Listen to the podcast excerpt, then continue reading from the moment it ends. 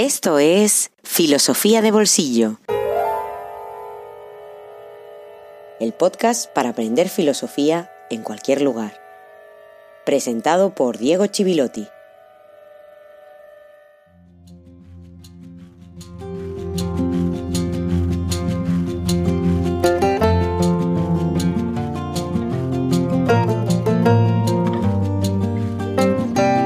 Días y feliz jueves filosófico número 24. La locución latina cogito ergo sum es un planteamiento filosófico de René Descartes, el cual se convirtió en el elemento fundamental del racionalismo occidental. En español se traduce frecuentemente como pienso, luego existo, siendo más precisa la traducción literal del latín pienso, por lo tanto soy, o pienso, pues soy, o pienso porque soy, ya que normalmente la traducción pienso, luego existo se malentiende como pienso, después existo, siendo que Descartes llega a la conclusión de que pensar es una prueba de la preexistencia del ser, no se puede pensar sin antes existir, y por ende no llega a la conclusión de que se puede pensar sin existir, ni que la existencia es una consecuencia del pensamiento. Está bastante claro, ¿verdad? Lo que he leído es la entrada de Wikipedia para cogito ergo sum. Pues no parece tan claro cuando se sigue entendiendo mal el famoso cogito ergo sum. Pienso, luego existo, de René Descartes. Lo cual quiere decir, entre otras cosas, que no tenemos suficiente con Wikipedia. De nuevo, la sociedad de la información nos hace creer que el conocimiento es información, pero no, se debe basar en la inteligencia, que es la capacidad de inteligir, es decir, de relacionar, discriminar, seleccionar, ordenar la realidad en categorías, como nos había enseñado Aristóteles, algo de lo que se habla mucho en el mundo educativo, en los nuevos paradigmas de la educación, como les gusta decir a los grandes gurús de la pedagogía.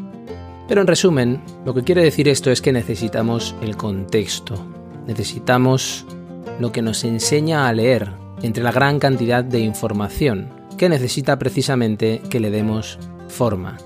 Vamos a intentar darle forma y contexto a esa frase en este episodio. Después de cinco episodios dedicados a Descartes, creo que estamos bastante preparados.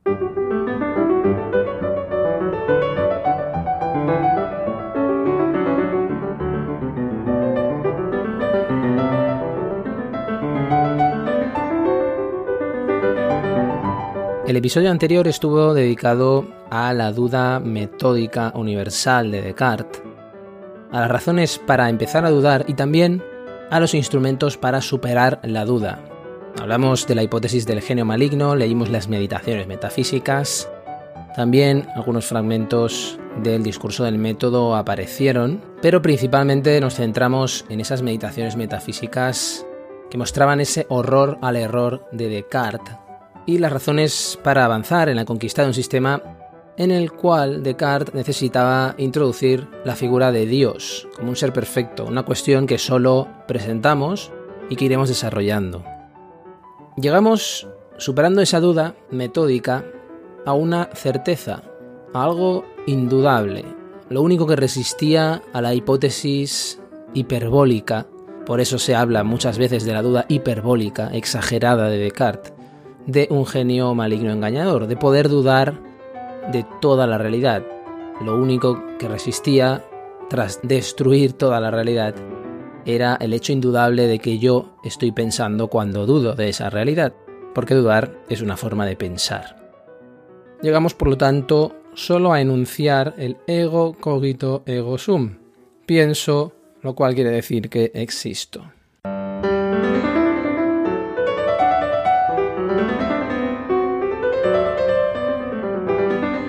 Pienso, luego existo.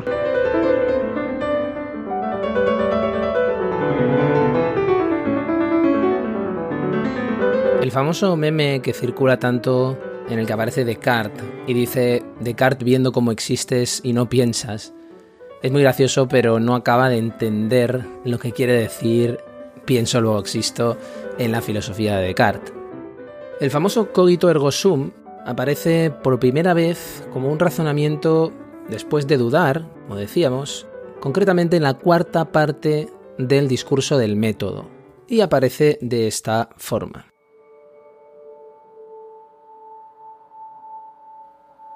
Advertí luego que, queriendo yo pensar de esa suerte que todo es falso, era necesario que yo, que lo pensaba, fuese alguna cosa, y observando que esta verdad, yo pienso, luego soy, era tan firme y segura que las más extravagantes suposiciones de los escépticos no son capaces de conmoverla.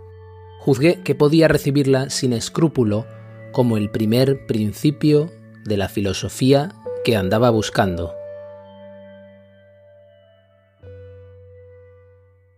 Aquí la tenemos, es la primera vez que aparece este pienso luego existo y por lo tanto no aparece en latín, sino que aparece en francés por primera vez. Je pense donc je suis. Esa forma más célebre, que es la forma en latín, cogito ergo sum, aparece en los principios de la filosofía. Pero es aquí donde por primera vez aparece en un contexto muy parecido al que estamos viviendo con esta crisis, con estas cuarentenas en todo el mundo, porque todos estos pensamientos que él incluso duda de hacerlos públicos. La cuarta parte empieza diciendo no sé si debo hablaros de las primeras meditaciones que hice allí, pues son tan metafísicas y tan fuera de lo común que quizá no gusten a todo el mundo. Esto lo piensa retirado, solo, tan solitario y retirado como en el más lejano desierto, dice en la tercera parte del discurso del método, antes de este fragmento que he leído, donde estuvo retirado durante la guerra de independencia de los Países Bajos contra Castilla, que tuvo una tregua de 12 años, entre 1609 y 1621. Y lo que es muy importante hacer notar aquí, y que es algo que le va a traer grandes críticas en toda la tradición filosófica posterior, es que Descartes identifica pensar con el sujeto, pasa del pensar al ser. Con todo esto tengo la certeza de que soy, tengo la certeza de una existencia, pero todavía no sé qué soy, la esencia. Todavía no tengo la certeza de mi esencia, que después será el pensamiento.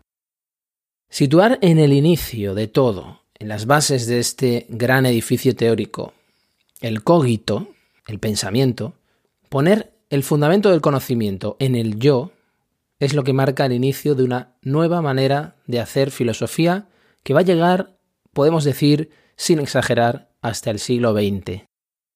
La pregunta más contemporánea, que va a mostrar la precariedad de ese yo, es que si el yo es un producto cultural o histórico, ¿qué garantía tienen mis ideas? Si la razón deja de ser universal, podemos caer en el relativismo más absoluto, que es en la situación en la que en líneas generales estamos nosotros, junto a dogmatismos que en muchas ocasiones tienden hacia la violencia incluso, en fundamentalismos de todo tipo. Y no hablo solo de los fundamentalismos religiosos. Pero todavía no estamos ahí. Mi ser no consiste en nada más que en aquello que Descartes llama pensar. Este es el pensamiento cartesiano. En la tercera meditación, y ahora hago un salto del discurso del método a las meditaciones metafísicas, porque es ahí donde él va a desarrollar más todas estas ideas, donde las explica mejor. Literalmente Descartes dice, soy una cosa que piensa. Pero para entenderlo en toda su profundidad y con todos sus matices necesitamos, como decía al principio, el contexto. Porque todo texto fuera de contexto es puro pretexto como decía mi querido maestro José Manuel Udina. Así empieza la tercera meditación. Cerraré los ojos ahora, me taparé los oídos, dejaré de hacer uso de los sentidos, borraré inclusive de mi pensamiento todas las imágenes de las cosas corporales, o al menos, ya que esto es casi imposible, las tendré por vanas y falsas. Y así, en comercio solo conmigo y considerando mi intimidad, procuraré poco a poco conocerme mejor y familiarizarme más conmigo mismo. Soy una cosa que piensa, es decir, que duda, afirma, niega, conoce pocas cosas, ignora otras muchas, ama, odia, quiere, no quiere y también imagina y siente.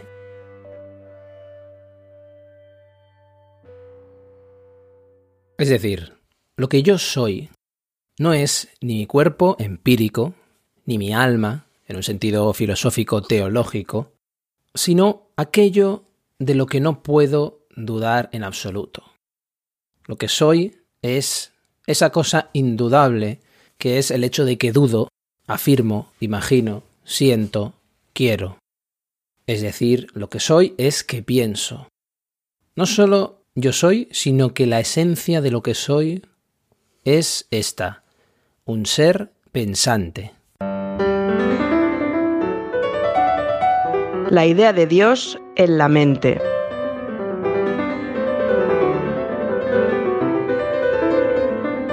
Descartes estaba convencido que si demostraba que la mente no está constituida por el engaño, superando esa duda hiperbólica, las verdades matemáticas tendrían validez para la realidad en sí, para la realidad en sí misma, independientemente de que yo la piense.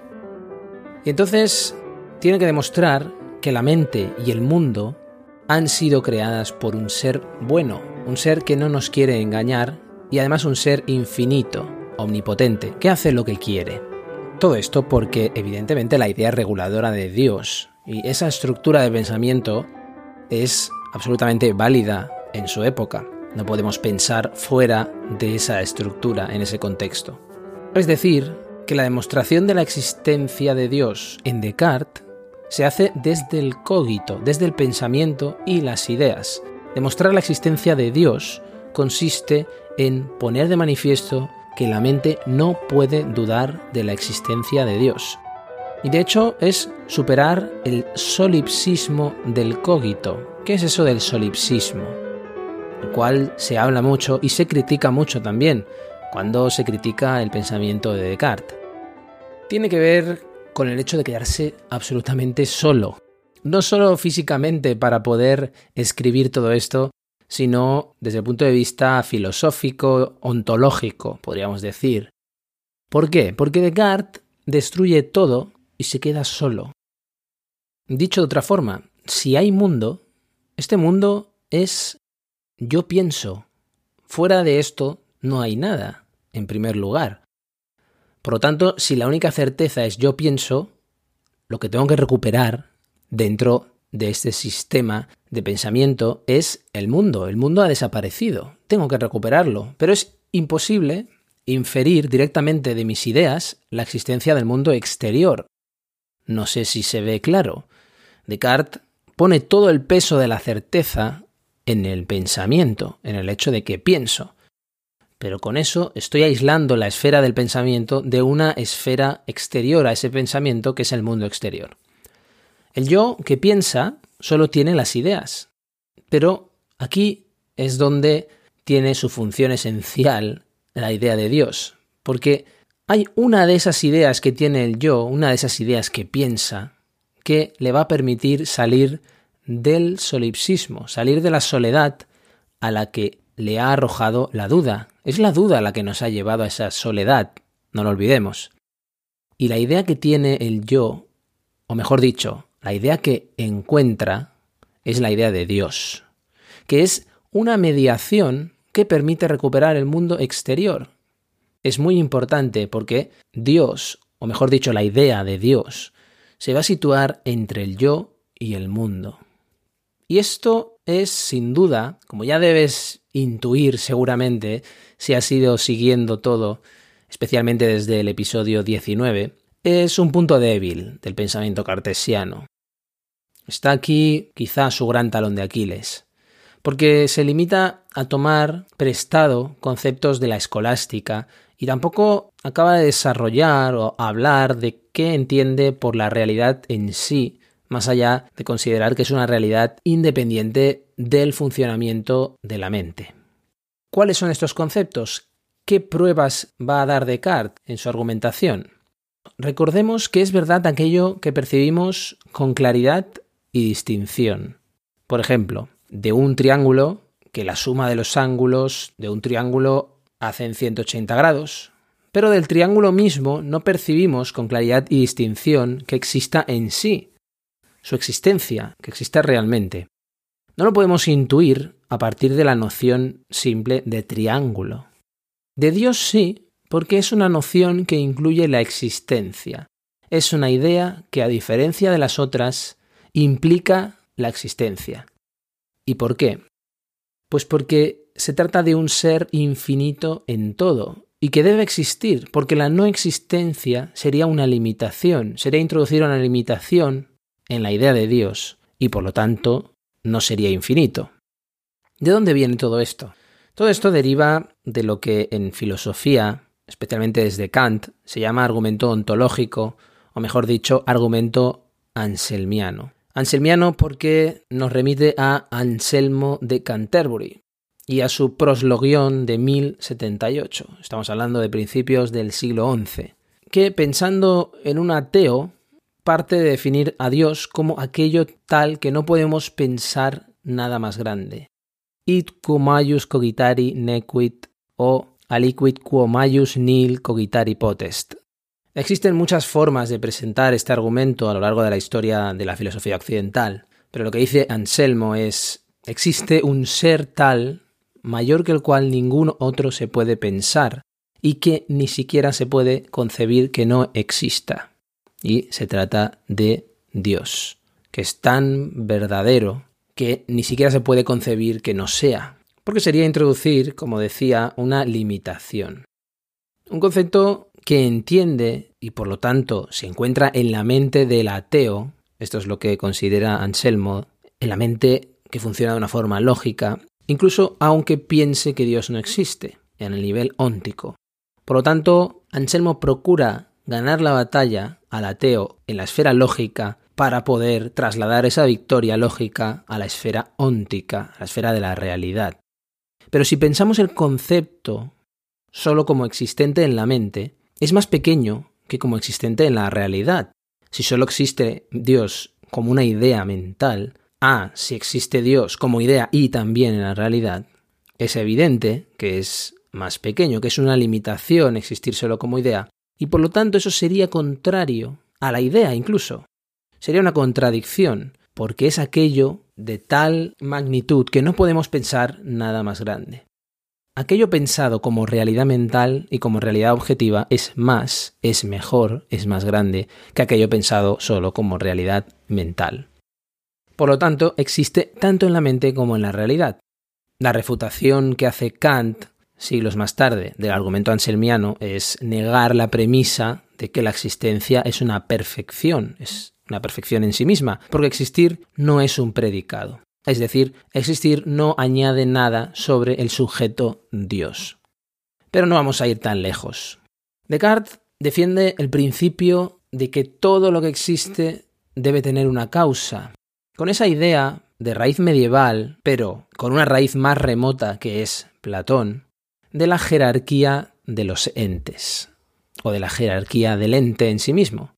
Es decir, la causa no puede tener menos realidad que el efecto. Lo que tiene más realidad es la causa. De esta forma, la causa de una idea no puede ser inferior a la realidad objetiva de la idea.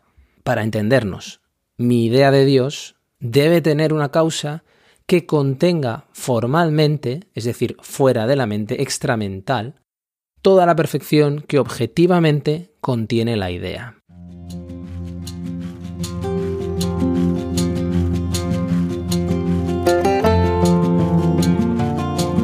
Considero correcto que quien haya reconocido una idea de Dios y acepte que la existencia es una perfección, deba reconocer que la existencia le pertenece, en efecto, no dudo de la idea de Dios, ni tampoco de su existencia. Antes al contrario, pretendo poder demostrarla. Pero tampoco quiero que nos convenzamos y alardeemos de poder llegar hasta el final en algo tan importante con tan poco gasto. Digo pues que hay que probar con toda la exactitud imaginable que hay una idea de un ser totalmente perfecto, es decir, de Dios. Es verdad que las objeciones de quienes creen poder probar lo contrario, por no haber imagen de Dios, no valen nada, Pero hay que reconocer, asimismo, que la prueba que el señor Descartes aporta para establecer la idea de Dios resulta imperfecta. ¿Cómo, diría él, se puede hablar de Dios sin pensar en Él y pensar en Dios sin tener la idea de Dios? Sí se podría, sin duda, puesto que a veces se piensa en cosas imposibles, e incluso se hacen demostraciones al respecto. Por ejemplo, el señor Descartes considera que la cuadratura del círculo es imposible, mas no se deja de pensar en ella, ni de extraer consecuencias de lo que sucedería si hubiera sido lograda. Es asimismo imposible el mayor de todos los círculos, como también el número de todas las unidades posibles hay demostración de ello. Y sin embargo, pensamos en todo esto. Por consiguiente, hay motivos para dudar de que la idea del mayor de todos los seres no pueda ser rechazada y de que no encierre alguna contradicción. Aunque yo sepa lo que es el ser y lo que es lo más grande y lo más perfecto, no por ello sé todavía si hay o no alguna contradicción oculta al juntar esas tres ideas. Reconozco, sin embargo, que Dios tiene una gran ventaja al respecto que no tienen las restantes cosas. Basta probar que es posible para probar que es, lo cual no sucede con ninguna otra cosa, que yo sepa. Carta de Gottfried Leibniz a la princesa Elizabeth en 1678. Acaba este episodio en el que la figura y la idea más bien de Dios ha estado omnipresente para poder entender el corazón de la metafísica de Descartes. Avanzar en cuestiones como la dimensión sensible y la dimensión no sensible del ser humano, entre cuerpo y mente, y otras cuestiones relacionadas con eso, nos va a permitir entender mejor y seguir iluminando estas cuestiones que a veces parecen un poco enredadas, sobre todo cuando tenemos que remitirnos a argumentos de la escolástica medieval, interesantísima, pero en muchas ocasiones obtusa en el uso del lenguaje. Ya sabes de todas maneras que para esta u otras cuestiones te puedes comunicar conmigo a través de las redes sociales buscándome como Diego Chivilotti, también en nuestra página de Facebook, Podcast Filosofía de Bolsillo. Te invito a que hagas una visita si no lo has hecho todavía o que vuelvas cada cierto tiempo a filosofiadebolsillo.com, nuestra página web, donde procuro ir añadiendo recursos y recomendaciones de lecturas y poco a poco irá creciendo también en recursos.